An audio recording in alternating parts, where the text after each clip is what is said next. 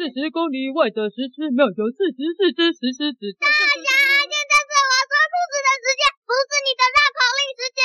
哦，好，我知道了。小师妹说故事，说故事，妹是小爱说故事，我是故事小师妹。给我来听小师妹说故事。四十四只石狮子也比不上一只小师妹。啊啊！是好是坏的坏动物军团。从前，从前有一座森林，那座森林啊，所有的动物都很正常。所谓的正常呢，是他们的大野狼、狐狸、黄鼠狼这些故事里很坏的动物都很坏，而兔子、小鹿和小鸟这种小动物都很善良。可是，这座森林里突然出现了一种。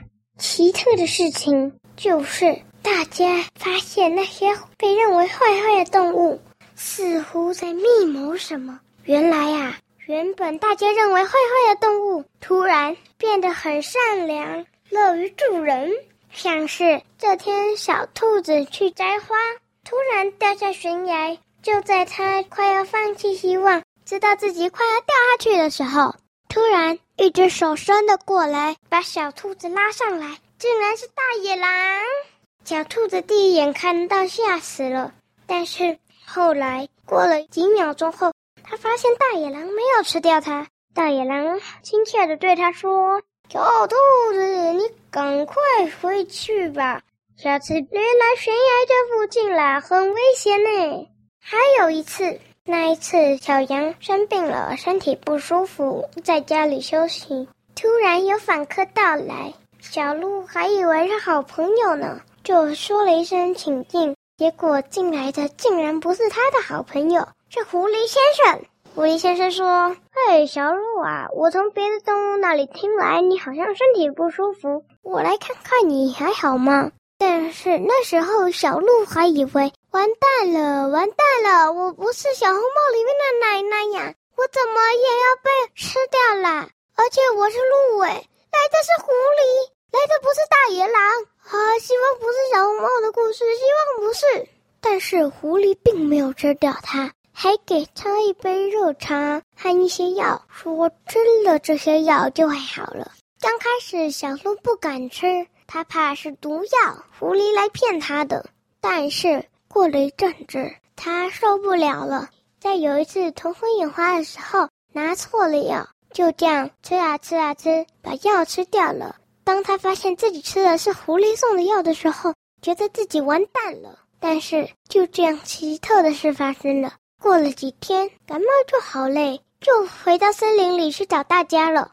还有一次，一只小麻雀被一只大老鹰追着跑。老鹰俯冲下来，正打算扑向小麻雀时，一个黄鼠狼先生突然跳了出来，啪一下把老鹰赶跑了。小麻雀当初很害怕，是不是它赶跑老鹰以后就要来吃它了呢？但是黄鼠狼先生只是说：“小麻雀，下次小心点，别再被老鹰追着跑啦。”还有一次，还有一次。小猫家突然发生了火灾，他们家里的财产全都被烧光了。虽然在大家的拯救下没有任何伤亡，但他们没有钱了，只能在森林里流浪。